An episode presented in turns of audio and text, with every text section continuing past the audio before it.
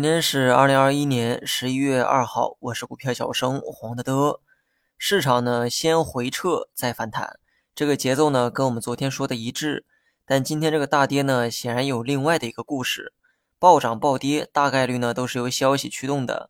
那么今天呢，的确有一则消息啊，引发了市场的恐慌。但这个消息呢，它有一点敏感哈，作为自媒体不方便过多评论。中国呢有一个省，这个省啊是一座岛。最近呢，很多消息啊都跟这座岛有关，因为双方关系呢比较紧张。二级市场中的军工板块连涨了三天，听说当地岛民呢还收到了一些必备的物资，这些物资是干啥的？请各位自行脑补。今天 A 股的大跌呢也跟这类消息有关。某部门呢下达了一则通知，通知中呢提到鼓励家庭呢根据自己的需要备好一些生活物资。那么这则消息呢引起了市场很大的一个猜想。尤其是看到某地岛民们收到的物资之后，人们的这个猜想啊，逐渐变得离谱。在这类恐慌情绪的渲染之下，A 股盘中呢逐渐走弱，即便在美股创新高的情况下，也没能翻红。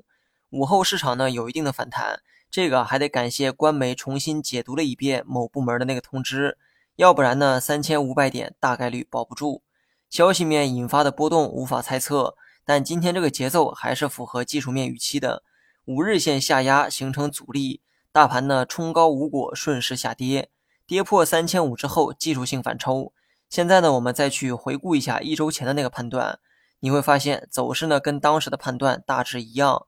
上周呢连跌了三根阴线，把趋势转为向下，短期呢或许有反弹，但受到下压的趋势大概率会出现二次回落。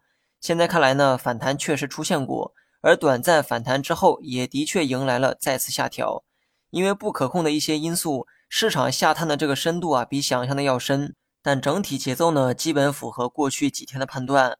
今天这一跌呢，向下的这个趋势啊，变得更加明显了。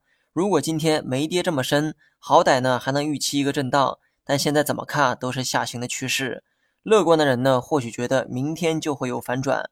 但还是那句话哈。就算有反转，直接微型反转的概率又有几分呢？昨天市场呢有放量的迹象，而今天呢就看指数啊能不能突破五日线，这些呢是需要我们观察的东西，而不是预测的东西。看结果下定论才是技术分析的本质。今天明显没有过五日线，所以呢反弹浪暂时就不要期盼了，没准儿呢会出现一个反弹，但这种反弹形成不了趋势就不能叫浪。上周五啊，那也是反弹，你看它像浪吗？不是浪的反弹，你能抓住吗？明天的节奏呢？我还是按照先下后上预期，因为五日线仍在向下施压，不过短期内持续大跌的概率啊并不高，所以呢，节奏上的这个预期跟昨天一样。至于具体的结果啊，就不太好猜了。